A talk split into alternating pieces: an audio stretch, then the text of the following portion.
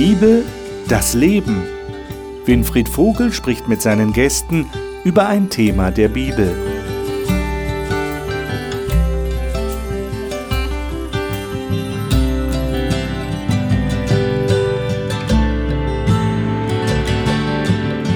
Willkommen zur Gesprächsrunde über die Bibel hier im Studio. Wir freuen uns, dass Sie wieder dabei sind. Wir sind mitten im Studium des Galaterbriefes, dieses Briefes, den der Paulus geschrieben hat, wahrscheinlich so um 55 nach Christus, an Menschen, die er selber zu Jesus geführt hat, zum Glauben geführt hat, in die Gemeinde geführt hat, die aber durch bestimmte Leute irritiert worden waren in ihrem persönlichen Glaubensverständnis.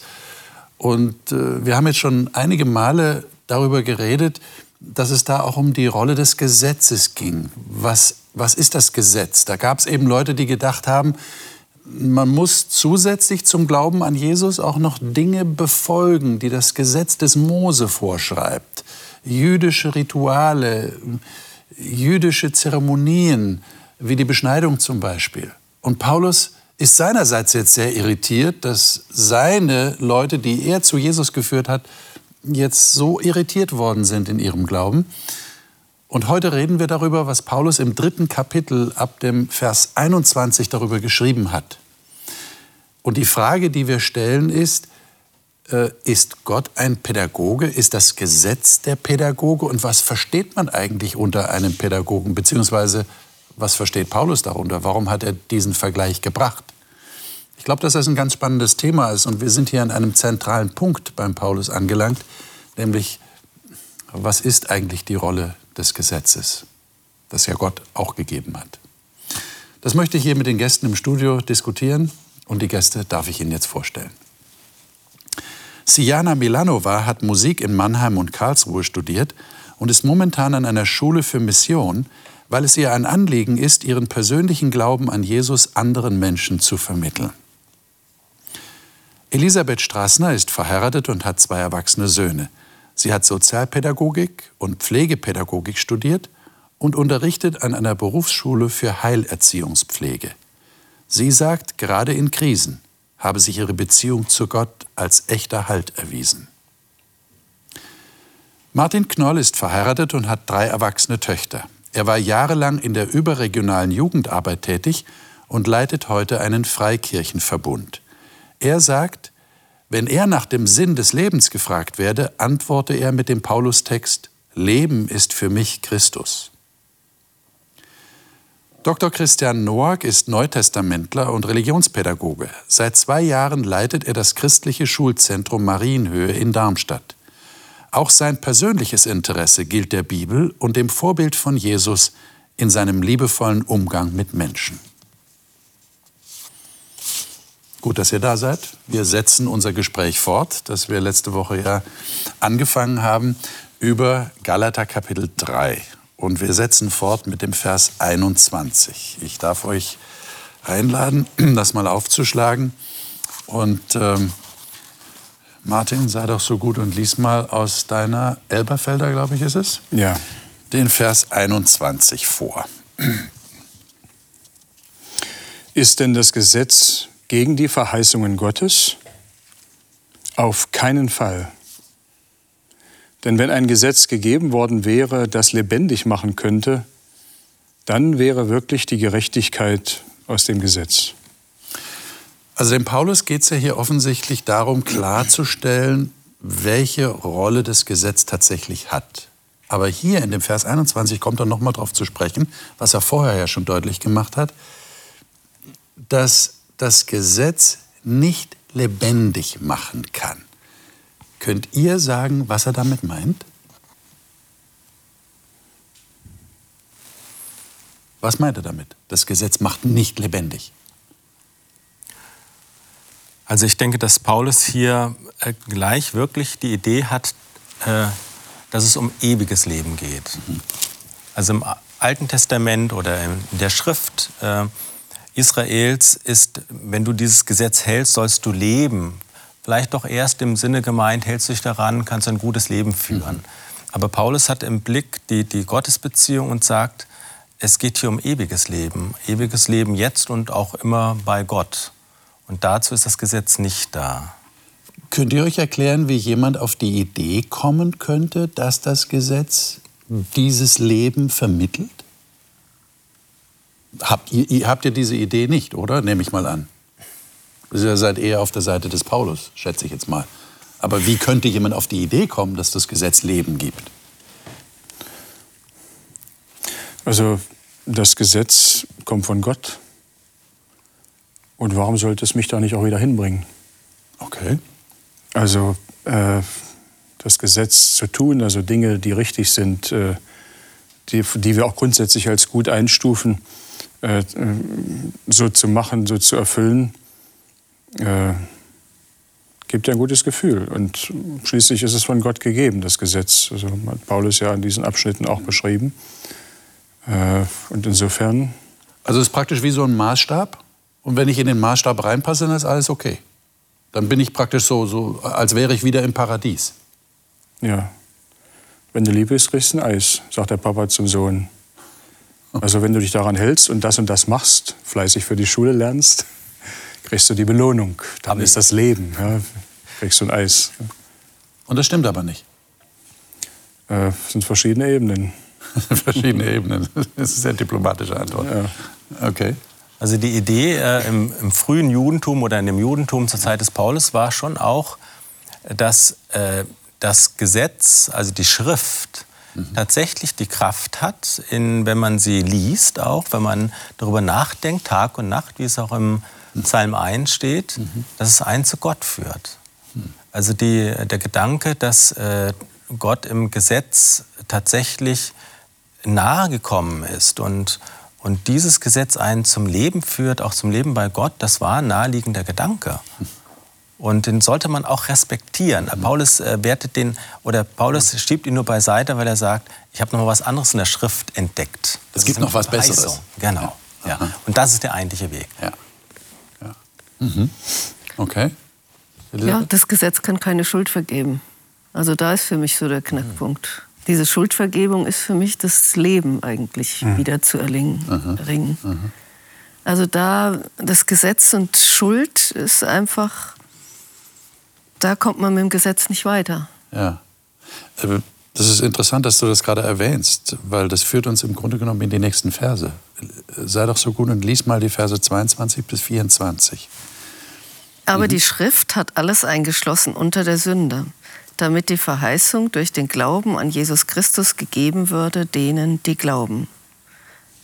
Ehe aber der Glaube kam, waren wir unter dem Gesetz verwahrt und verschlossen auf den Glauben hin, der dann offenbart werden sollte. 24 noch? Also, so ist das Gesetz unser Zuchtmeister gewesen auf Christus hin, damit wir durch den Glauben gerecht würden. Also hier steht in Vers 22 die Schrift. Ja, Im Griechischen Hegraphe, das heißt, das ist so der Begriff für, für Torah, für, für das Gesetz, für die Propheten, also für die Schrift, die sie kannten damals. Was meint der Paulus, wenn er sagt, die Schrift hat alles unter die Sünde eingeschlossen? Was meint er damit?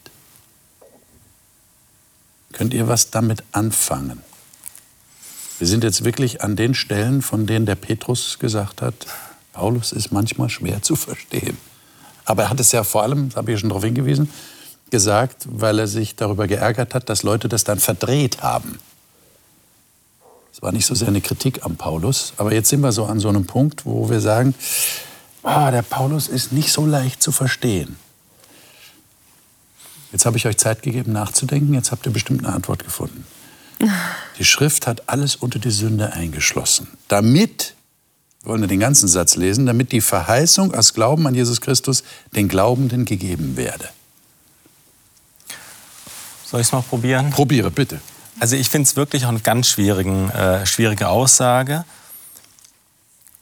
Äh, einmal könnte ich es äh, so verstehen, äh, dass wenn wir die Texte lesen, wenn wir zum Beispiel Prophetenbücher lesen, dann sehr deutlich wird, aber auch in den fünf Büchern Mose, was passierte, als das Volk Israel nach der Gesetzgebung, wie haben sie sich denn da verhalten?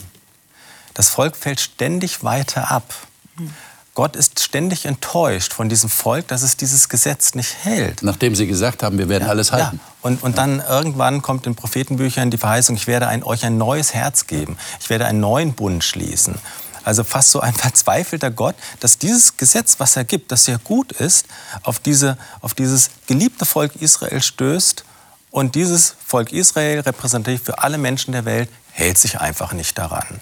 Und, und das beschreibt die Schrift. Die, das Alte Testament ist ja unglaublich selbstkritisch. Das jüdische Volk hat sich eine Schrift gegeben, in der es sich sehr, ständig selbst kritisiert, nicht groß macht, sondern eigentlich zeigt, wir sind, wir sind so ein sündiges Volk. Wir können eigentlich nur Rettung von Gott erwarten. Mhm. Und äh, diese Verheißung, die ganze Schrift weist auf diese Hoffnung auf Erlösung hin.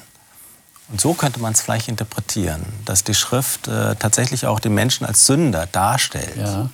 Also es wäre praktisch wie so ein Gemälde, das so, so einen dunklen Hintergrund hat, damit das, was dann als helles Licht kommt, um, umso mehr strahlen kann. Mhm.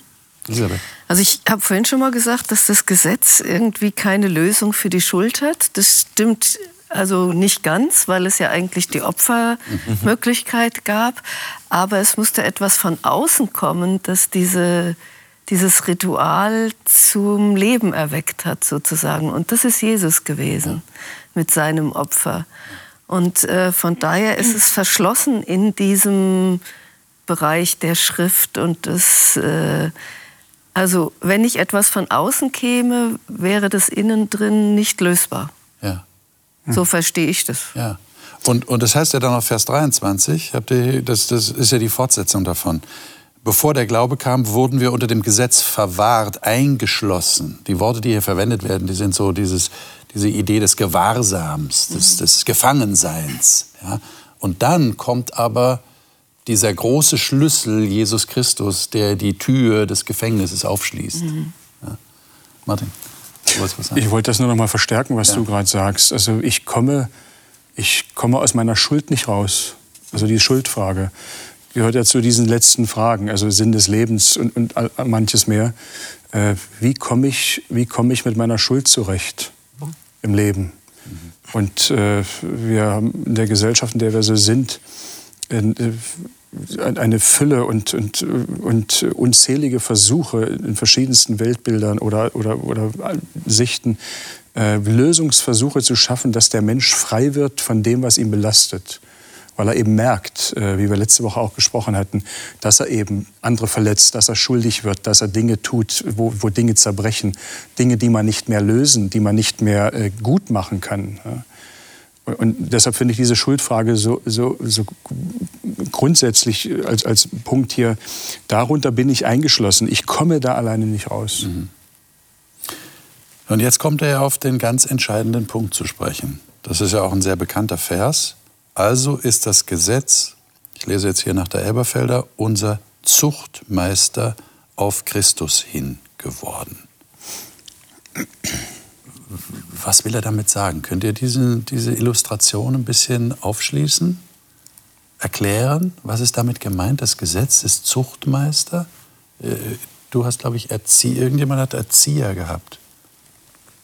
Irgendwo steht Erzieher. Ne? Mir steht auch Erzieher. Ja, Lehrmeister. Erzieher, okay. Ja. Erzieher. Mhm. Also manchmal sind ja Bilder, also ich bin jemand, der sich Texte versucht, mit Bildern auch noch mal ein Stück zu, ja. zu erklären, zu verstehen. Ja. Und dennoch hinken sie an verschiedenen Stellen. Aber vielleicht so dieses Bild, was wir auch von der Bibel erkennen, der gute Hirte. Das ist die eine Rolle. Dann sind da die Schafe und dann ist da dieser, dieser Schäferhund. Ja. Äh, auch wenn man das vielleicht nicht bis in letzte Konsequenzen ausdeuten könnte oder sollte. Aber in dem Moment, wo ich äh, von diesem guten Hirten, also von Christus, äh, weggehe, ist da dieser Schäferhund, der so ein Stück versucht, die Schafe einzufangen. Wenn ich die, die Schäferei, ich bin da kein Fachmann, aber so einigermaßen verstehe, dann sind die Hunde wirklich darauf äh, äh, erzogen oder abgerichtet, dass sie nicht die Schafe verletzen, aber dass sie dafür sorgen, dass sie nicht über eine bestimmte Grenze drüber gehen, sonst gehen sie verloren. Okay. Äh, aber das eigentliche ist nicht dieser Schäferhund, das eigentliche ist der Hirte, äh, der die Führung hat. Und insofern ist, wie gesagt, ein Bild, ein sehr unvollkommenes, aber es gibt wahrscheinlich noch andere. Ja, was hat denn der Paulus damals vor Augen gehabt? Also wenn wir hier lesen, also im Griechischen steht Pädagogos, ja. äh, Pädagoge. Ich bin ein Pädagoge, ja, ja so nennt man das äh, ja. heutzutage, die Lehrer. Ähm, und da stellt man sich jemand, einen Erzieher vor, jemand, der Bildung vermittelt, erzieht, Menschen begleitet auf dem Erwachsenwerden, Kompetenzen trainiert. Ähm, das wäre der moderne Begriff des Pädagogen. Ich glaube, der ist aber erst in der Zeit der Aufklärung äh, entstanden, im 18., 19. Jahrhundert. Was Paulus, glaube ich, im Blick hat, so nimmt man das heute so wahr, ist, der Pädagogos war der Knabenführer, der also vom Haus der Familie bis zum Lernplatz die Kinder begleitet hat, dort auch aufgepasst hat, dass sie aufpassen, hat einen Stock dabei gehabt. Der Stock diente aber nicht nur für die Kinder, dass sie auch gehorsam den Weg gehen, sondern auch um Leute zu vertreiben, die vielleicht das Kind kidnappen wollen. Das gab es immer wieder. Wenn es reiche Kinder waren, konnte man die entführen, wie das heute leider auch manchmal üblich ist. Also der Pädagoge hatte echt eine Schutzfunktion. Das war eine strenge Person. Der äh, Grammatiklehrer dann, dem man zugehört hatte, oder dem Rhetor, das war jetzt nicht der Pädagoge, sondern das war der Grammatikos oder der Rhetor. Aber äh, der Pädagoge war eher so ein Aufseher, ein Aufpasser. Mhm. Eine ganz bestimmte Rolle. Ich glaube, das haben die jetzt eher gehört. Okay. So wie der Schäferhund ein bisschen, ja, der, der ja. dann zurückbellt, ja, aber auch eine Schutzfunktion hat. Ja. Also das, glaube ich, ist erstmal so das Bild, das Paulus hier so nahelegt. Und jetzt sagt er ja, dass dieser Pädagogos zu Christus hinführt. Jetzt würde ich gerne von euch wissen, erlebt ihr das Gesetz auch so? Oder war das einmal in eurem Leben? Oder erlebt ihr es immer wieder, dass dieses Gesetz euch zu Christus hinführt? Und was heißt das dann, dass es euch zu Christus hinführt? Was heißt das ganz praktisch? Ich glaube, das Gesetz zeigt uns einfach, was wichtig ist. Mhm. Die Sachen, die wichtig sind, wodurch wir zu Christus kommen. Das Gesetz sagt mir, das brauchst du jetzt nicht, das ist nicht notwendig, lass das los. Und von daher kann ich auch irgendwie zustimmen, dem zustimmen, was der Paulus sagt. Das Gesetz hilft mir, das Wichtige vor Augen zu behalten. Mhm. So wie vielleicht bei dem Schäferhund. Die Schafe tun sich manchmal links oder rechts ähm, ähm, verirren oder langsamer werden und der Hund hilft, dass die Richtung bleibt, dass der Hirte, dass die Schafe zum Hirten kommen. Aha, dass sie zum Hirten kommen. Das ist genau der Punkt jetzt. Mhm. Denn ich könnte ja jetzt auch das so verstehen, auch was du vorhin gesagt hast, naja, äh, das Gesetz hilft mir, ich drücke es jetzt mal modern aus, ethisch und moralisch anspruchsvoll zu leben in dieser Welt. Also ist so, ein, so, ein, so, ein, so eine Guideline, ja, so eine Richtlinie, die mir hilft, äh, das Schlechte vom Guten zu unterscheiden und mich für das Gute zu entscheiden. Aber jetzt kommt ja noch diese, diese andere Dimension dazu. Es führt zu Christus hin. Wie, wie macht denn das Gesetz das?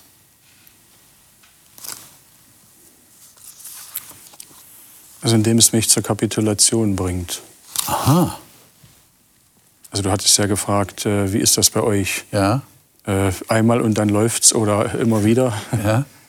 Äh, ich persönlich, ich kann mir vorstellen, dass da auch unterschiedliche äh, Bilder da sind bei, bei, unterschiedlichen Menschen. Aber ich für mich äh, erlebe es nicht als ein Perpetuum mobile. Also einmal angekommen und jetzt, jetzt läuft's. Ich erlebe trotzdem innen drin eine, eine Grund, äh, ein Grundvertrauen, dass ich sage, ich habe mich für Christus entschieden, ich möchte ihm nachfolgen, mein Leben lang. Äh, Herr, nimm du mich an die Hand. Das ist so ein, so ein Grund, äh, eine Basis. Und trotzdem komme ich an Stellen, wo ich denke, was hast du jetzt hier gemacht? Also das geht gar nicht. Und äh, an dieser Stelle sind, ist das Gesetz, ist das Wort äh, häufig genug durchaus ein sehr klarer und zum Teil auch nicht leicht erträglicher Spiegel. Äh, äh, und dann ist der Weg wieder neu da. Es ist für mich zumindest nicht einmal den Schalter umgelegt und dann läuft es schon. Äh, es ist eine grundsätzliche Entscheidung der Nachfolge und die schenkt er mir auch. Aber es ist immer wieder auch ein Erkennen müssen. Und wenn du an dem Punkt bist, dann strengst du dich einfach noch mehr an? Nee. Nicht? Das meinte ich mit Kapitulation, dass ich dann sage, Jesus, ich habe es wieder gesehen, okay. du, nicht ich. Mhm. Okay. Das heißt, weil du praktisch das selber versucht hast und du bist, du sagst, Kapitulation ist ja schon ein starker Begriff. Ja. Kapitulation heißt, ich, ich höre jetzt auf. Also ich für mich glaube, dass Nachfolge Jesu was Radikales ist. Er will mich ganz in seiner Nachfolge, mhm. dass ich diesen Weg gehe oder eben, oder eben nicht. Ja? Mhm. Aber nicht irgendwie so dazwischen. Aber, aber ich, ich versuche jetzt mal die Position von der anderen Seite einzunehmen. Ist es nicht so, naja, äh, du, du wirst darauf hingewiesen, was jetzt in deinem Leben nicht so gut gelaufen ist. Und dann ist durch das Gesetz klar, wohin du eigentlich gehen solltest und dann triffst du eine Entscheidung und dann kommt es doch auf deine Willenskraft an, dass du sagst, okay, das nächste Mal mache ich es jetzt besser. Ist das nicht so? Schon, oder? Ja, also die Lebenssituationen sind so unterschiedlich. Also ich, ich will es mal mit einem Beispiel versuchen. Ich äh, rede mit Menschen aus der Kirchengemeinde, für die ich da zuständig war. Ich bin enorm verärgert über ihr Verhalten und ich habe mir manches vorgenommen. Und dann reden wir Tacheles, ja, aber, aber ganz, ganz klare Worte. Äh, und ich habe schon im Verlauf des Gespräches gemerkt, dass es zwar inhaltlich alles, alles richtig ist, aber äh, dass ich auf keinem guten Weg bin. Und das hat mich beschäftigt, das hat mich wirklich nicht losgelassen. Ich habe am nächsten Tag mich wieder gemeldet. Ich sage, ich muss noch mal mit euch reden. Ich habe mich entschuldigt. Ich habe gesagt, das war nicht gut. Äh, das, das war tatsächlich so, wie ich es meinte, so ist es. Also Petrus ist so ein bisschen manchmal äh, das Pendant, an das ich dann denken muss. Äh, mhm. Und dass dann so die, äh, äh, der Moment da ist, dass, dass Christus mir äh, zu verstehen gibt, mir bewusst macht, wie ich da gerade äh, gehandelt habe. Mhm. Aber das ändert nichts an meiner grundsätzlichen Kindschaft bei Gott. Okay, okay. Wie geht es den anderen damit? Ja, ich äh, würde es anders übersetzen. Also ich würde okay. den, den äh, Text, den Griechischen so übersetzen, mhm. bis, bis zu Christus. Also es Christon nicht aus auf Christus hin, sondern zeitlich bis zu Christus. Ah, okay. So wird zum Beispiel auch in einer Übersetzung, der Einheitsübersetzung übersetzt, Ehe der Glaube kam, waren wir im Gefängnis des Gesetzes festgehalten bis zu der Zeit. Mhm. Oder so hat das Gesetz uns in Zucht gehalten bis zum Kommen Christi, so wird es hier übersetzt. Ähm, also ich glaube, es ist eher zeitlich gemeint und das äh, auf uns persönlich bezogen ist es, würde ich dann so interpretieren, wir können im Modos in der Art und Weise leben wie unter einem Gesetz, dass wir auch uns eine Religion, eine religiöse Beziehung aufbauen zu Gott oder in anderer Hinsicht, die aber das darstellt, wie das Paulus hier beschreibt, dass es eigentlich wie ein Zuchtmeister ist, die Religion. Dass sie eher einen gängelt, einen festhält, unselbstständig, unmündig hält. Das ist aber auch nichts unbedingt nur Negatives. Es ist ja auch ein Schutz. Mhm. Aber es ist eben nicht mündig. Und, und so, so, wenn wir dann raus, wenn wir Christus erkennen, fallen wir da raus. Also es führt uns auch da nicht hin, aber es bewahrt uns so lange, bis plötzlich die Erkenntnis Christi kommt. Und dann werden wir, wir frei werden, mündig. Dann, genau, dann ist diese Zeit zu Ende. Mhm. Es kann aber vielleicht sein, dass wir im Leben hin und wieder auch mal schwanken zwischen diesen beiden Formen, religiös zu sein, uns ein Weltbild zu bauen. Ist es eher so von Angst geprägt oder von Schutz und dass wir gegängelt werden müssen? Oder fühlen wir uns in eine Freiheit gestellt, mündig, ähm, und das ist natürlich als Christ immer auf Christus bezogen. Ja. Und in, aber auch in dieser Freiheit. Also ich glaube, das ist eher zeitlich. Entweder dieser Modus oder dieser Modus. Okay. Aber du deutest so an, es könnte auch durchaus passieren, dass man immer wieder neu in diesen oder an diesen anderen Modus erinnert werden muss. Dass, dass man sich wieder bewusst dafür entscheidet und, und nicht wieder in dieser Gängelung ist, das ist ja man vielleicht das, hineingeraten Das ist ja das, was Paulus überrascht. Wir können Menschen, die das ja. Evangelium doch erkannt haben, ja, genau. wieder zurückfallen. Wer hat euch behext, schreibt er da. Offensichtlich scheinen wir Menschen die Neigung zu haben, auch immer wieder eine, eine Form von Religiosität zu wählen, die eher so ist, wie es hier beschrieben wird. Und diese Religiosität, wo die Freiheit so, die Freiheit des Evangeliums im Mittelpunkt steht, uns vielleicht schwer fällt. deswegen will ich das auch nicht so abwerten. Es gibt ja Menschen, die sind schwer religiös und man denkt, warum halten die ständig Riten ein und Praktiken und tun so viel und glauben, das hat auch irgendwie dann, Gott freut sich dann darüber. anstatt zu sagen, eigentlich ist doch, Gott liebt mich doch, ich soll als ein freies Kind leben. Trotzdem denke ich, sollte man nicht mit Verachtung darauf schauen. Mhm. Auch selbst kann das sein, dass es immer wieder man kann ja selber da reinrutschen. Form gibt. Gott ja. hat ja selbst diese Form eine Zeit lang, einer Zeit gegeben, dieser Form. Stimmt. Ob er selbst der Pädagoge ist oder nur sein Gesetz, weiß ich nicht, ob man das äh, so auseinander dividieren kann. Ja, ja, ja. Ich wollte noch mal was sagen zu dem unterschiedlichen Blick, den das Gesetz auf den Menschen hat und Jesus auf mhm. den Menschen hat. Also das Gesetz wird ja oft mit Justitia, irgendwie mit der Gerechtigkeit auch verknüpft und die ist ja blind. Das heißt, die guckt den Menschen gar nicht an, sondern die sieht nur, ist es richtig oder falsch. Mhm. Und dann hat sie eine Waage und misst es und das ist es. Und Gott hat halt diesen liebevollen Blick auf uns, dass er uns mit dem Positiven der sieht, sieht, uns. Der sieht uns. Der sieht uns. Der ist nicht Angesicht Christi, das, das Liebevolle, das einen anschaut. Ja, ja, ja, ja, genau. Ja, das Interessante ist, er sieht uns nicht nur, sondern er sieht uns so, wie wir sein könnten. Mhm. Das ist das Gute daran. Mhm. Und er will uns von dieser Sünde nämlich trennen, mhm. weil er weiß, wie schädlich das für uns ist. Aber das kann eben nur er. Eben. Nicht das Gesetz. Mhm. Nicht das Gesetz. Das ist der Punkt. Mhm. Lesen wir mal weiter, weil das, was ihr gerade zum Ausdruck gebracht habt, das bringt der Paulus ja zum Ausdruck hier in den nächsten Versen. Äh, Verse 25 bis 29. Äh, Christian, darf ich dich bitten, das mhm. mal zu lesen? Ich lese mal nach Luther. Ja, bitte. Nachdem aber der Glaube gekommen ist, sind wir nicht mehr unter dem Zuchtmeister. Denn ihr seid alle durch den Glauben Gottes Kinder in Christus Jesus. Denn ihr alle, ihr auf Christus getauft seid, habt Christus angezogen. Hier ist nicht Jude noch Grieche, hier ist nicht Sklave noch Freier, hier ist nicht Mann noch Frau, denn ihr seid allesamt einer in Christus Jesus. Gehört ihr aber Christus an, so seid ihr ja Abrahams Kinder und nach der Verheißung Erben. Hm. Also die Aussage ist sehr deutlich in Vers 25. Wir sind nicht mehr unter einem Zuchtmeister, nachdem der Glaube gekommen ist. Empfindet ihr das so? Empfindet ihr, ich frage jetzt einfach mal direkt, empfindet ihr das tatsächlich als eine Art Befreiung? So wie man sich das vorstellen muss, Christian hat es vorhin geschildert mit dem Pädagogos, was der für eine Aufgabe hatte. Ich bin jetzt so ein Knabe, der von Haus weg zum Lernplatz geführt wird und dann plötzlich bin ich in der Situation, wo ich den nicht mehr brauche. Der, der ist nicht mehr da. Äh, ist das ein Moment der Befreiung? Habt ihr das auch so erlebt? Ja. Also immer wieder. So wie man erwachsen wird. Manche feiern das ja auch, wenn sie volljährig werden. Wenn sie 18 sind, dann feiern sie das. Jetzt bin ich, jetzt bin ich selbstständig. Ist das auch im geistlichen Leben so eine Art Selbstständigkeit? Ja, ich würde nicht jedes Mal, wenn mir Schuld vergeben wird, jetzt eine große Feier machen oder so. Aber es ist, also es gibt schon Punkte, wo ähm, ich das in der Vergangenheit ganz klar festmachen kann und auch im Kleinen, auch täglich eigentlich, muss ich sagen, wo ich diese Befreiung erlebe und einen neuen Anfang wieder machen kann. Mhm. Mhm. Das ist schon richtig, dass diese Befreiung auf jeden Fall da ist. Mhm.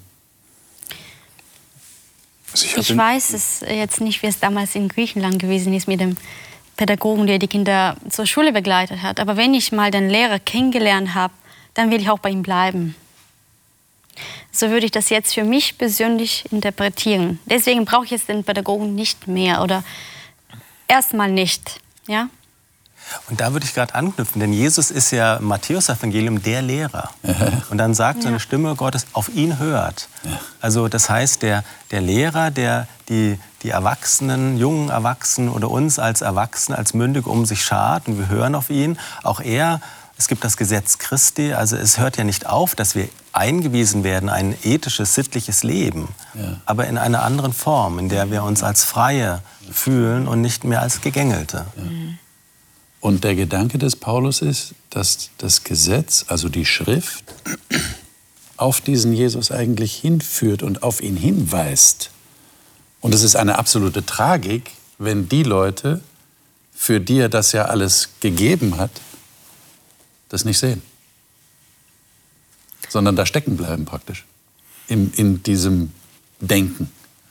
Aber er macht es ihnen ja deutlich, die jetzt um Jesus herum sich scharen, sind ja Männer und Frauen, nicht mehr getrennt. Ja. Sklave, Freie, nicht mehr differenziert. Vor allem Juden und Nichtjuden sitzen zusammen, haben Tischgemeinschaft, können miteinander leben, Beziehung haben. Ähm, also Christus verbindet Menschen, also die Beziehungsfähigkeit der Menschen wird gestärkt durch den Bezug zu Christus. Die ganze Welt öffnet sich. Mhm. Der, die Menschenwelt erstmal, aber vielleicht auch noch mehr. Aber auf alle Fälle die menschliche Welt hier, alle sind, Paulus versucht es eigentlich so zu formulieren, dass alle jetzt eine Gemeinschaft mit Christus haben können. Das muss ja für die Juden Christen ziemlich äh, radikal gewesen sein, ja. denke ich. Das war eine Revolution. Ja. Eigentlich. Wirklich eine Revolution. Jetzt sagt er hier in Vers 26, äh, ihr seid Söhne Gottes geworden. Und in Vers 29 sagt er, ihr seid Abrahams Nachkommen. Was meint er denn damit? Was sind sie jetzt? Sind sie Söhne Gottes oder Abrahams Erben oder, oder Nachkommen oder sind sie beides? Und was will er damit sagen?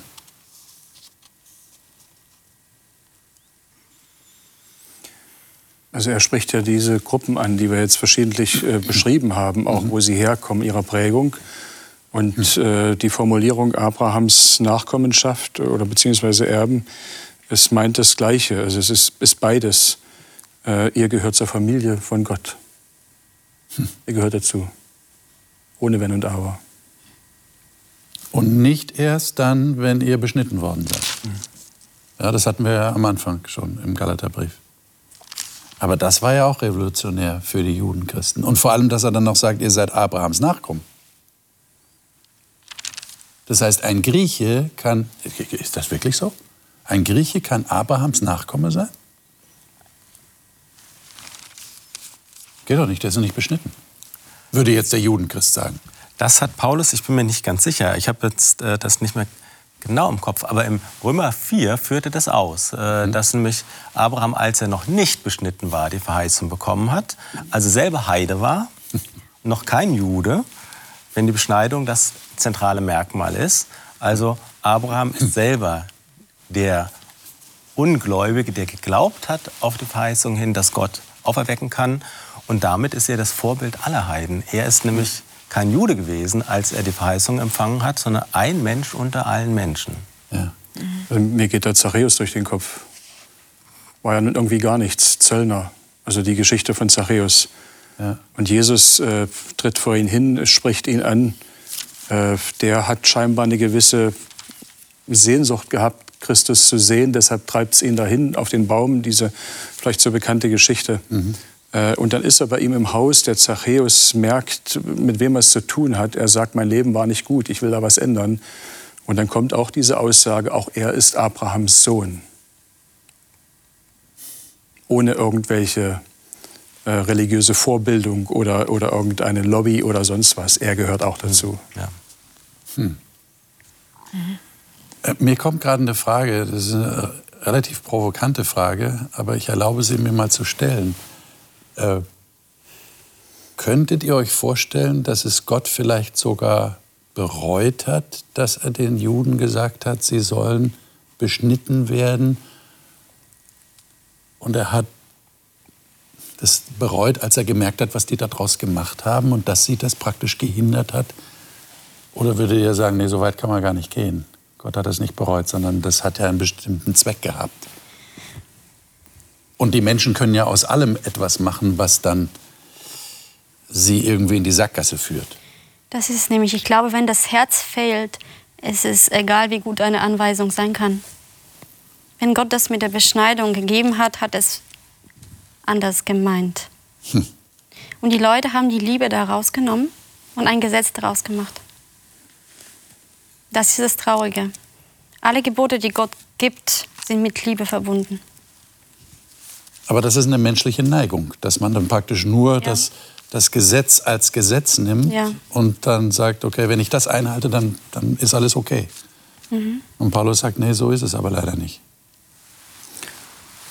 Also ich glaube, dass äh, Paulus, nachdem er den Galaterbrief geschrieben hat, genau über die Frage nachgedacht hat und sich überlegt hat, ich muss das nochmal durchdenken. Dann schreibt er den Römerbrief. Mhm. Und im Römerbrief macht er schon sehr deutlich, welche wichtige Rolle auch das Volk Israel spielt für Gott. und dass es kein Versehen war, sondern dass es eben auch dazu gehört. Und er betont dann gleich am Anfang des Römerbriefes, äh, das Evangelium von seinem Sohn, der nach dem Fleisch nachgeboren war, ist als Nachkomme Davids. Das wird richtig betont.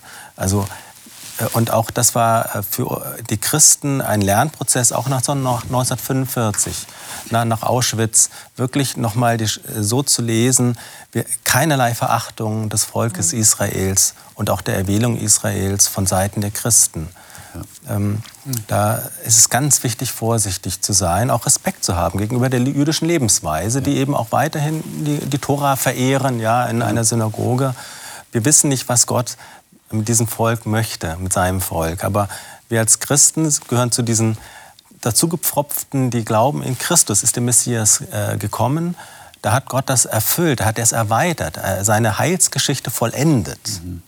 Aber zur Heilsgeschichte gehört das Volk Israel dazu, Natürlich. auch die Beschneidung. Natürlich. Also das würde ich schon vom Römerbrief her dann ganz deutlich ja, ja, sagen. Ja, das ist die Gefahr des Galaterbriefes, dass das fast ein bisschen untergeht. Mhm, mhm, mhm. Äh, wenn wir es jetzt mal in unsere Zeit versuchen zu übertragen, ja, wir reden jetzt über historische Gegebenheiten, die Juden, die Christen, die Heidenchristen. Ähm, wo stehen denn wir heute in der Gefahr?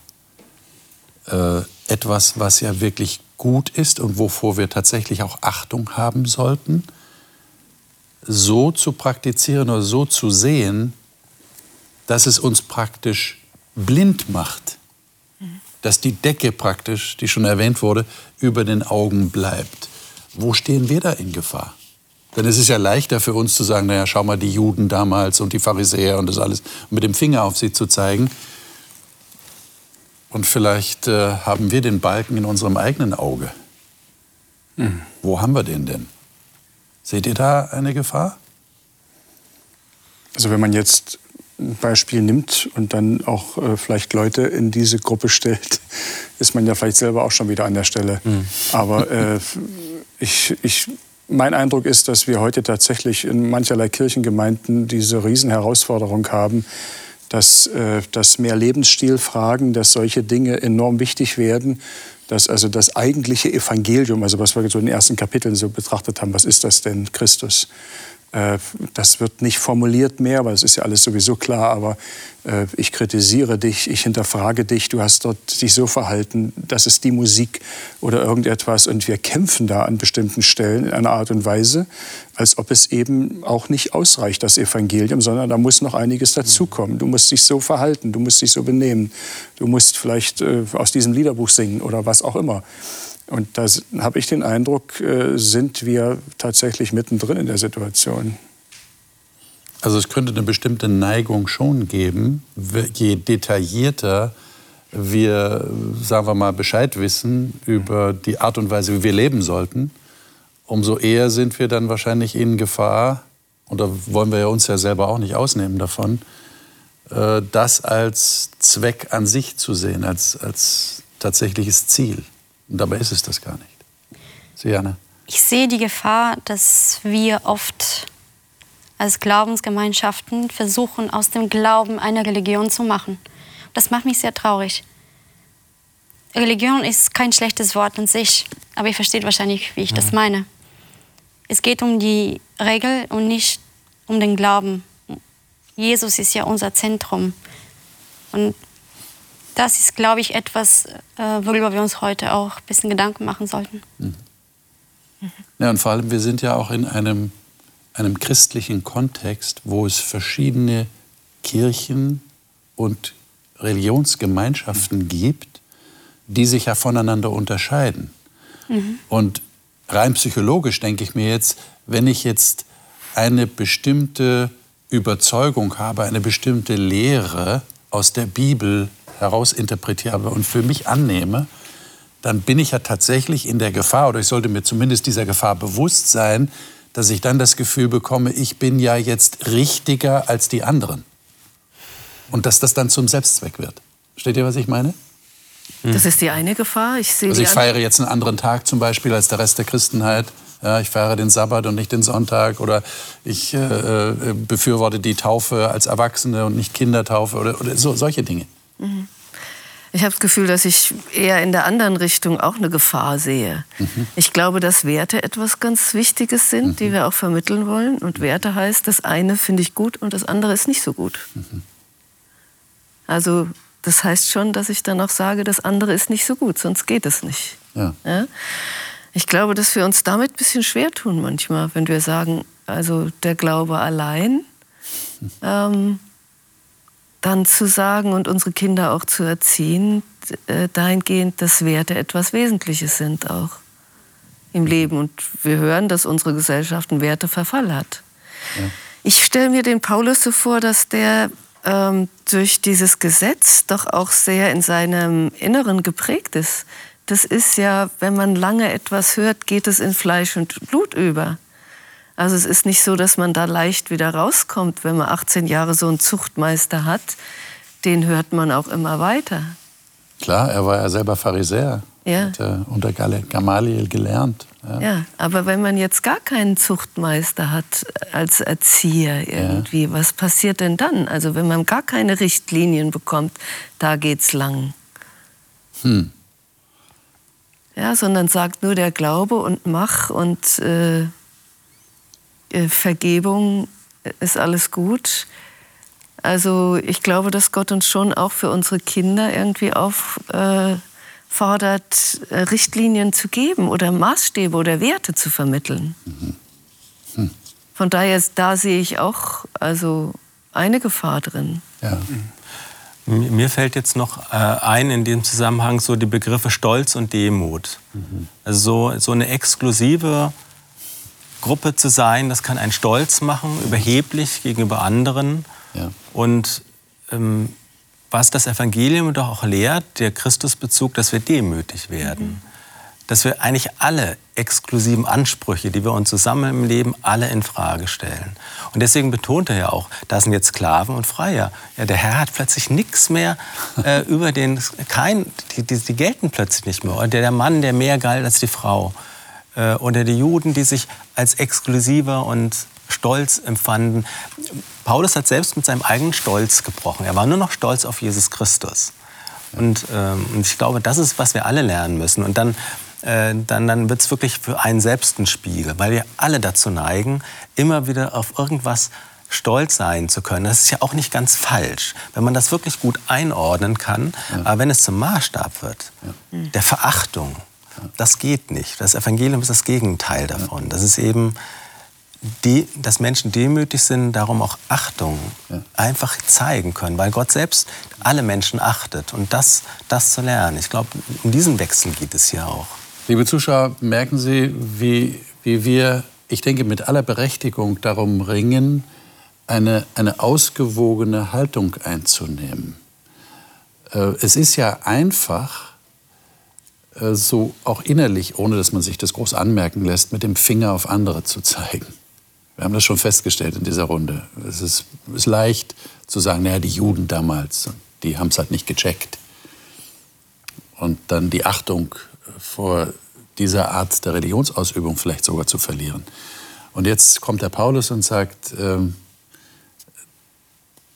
da ist nicht Jude oder Grieche, da ist nicht Mann oder Frau, da ist nicht Sklave oder Freier wie gehen wir selber damit um und wie beurteilen wir unsere eigene Position, eine Position des Stolzes oder der Demut, wie wir gerade gehört haben. Ich denke, das ist sehr wichtig, das neu für sich selber zu überdenken. Vielleicht haben Sie jemanden, mit dem Sie sich darüber austauschen können. Das wäre sicherlich gut. Wir werden das nächste Mal weitermachen mit einem Gedanken, der hier schon in den Versen angeklungen ist, sehr stark. Nämlich, wir sind Kinder Gottes. Christen sind Kinder. Äh, das ist ein Gedanke, der bei Jesus sehr stark vorkommt, aber auch bei Paulus. Und das wollen wir näher studieren. Wir wollen dem nachgehen. Und äh, ich lade Sie ein, dass Sie dann wieder dabei sind. Und bis dahin dürfen Sie uns gerne Fragen stellen.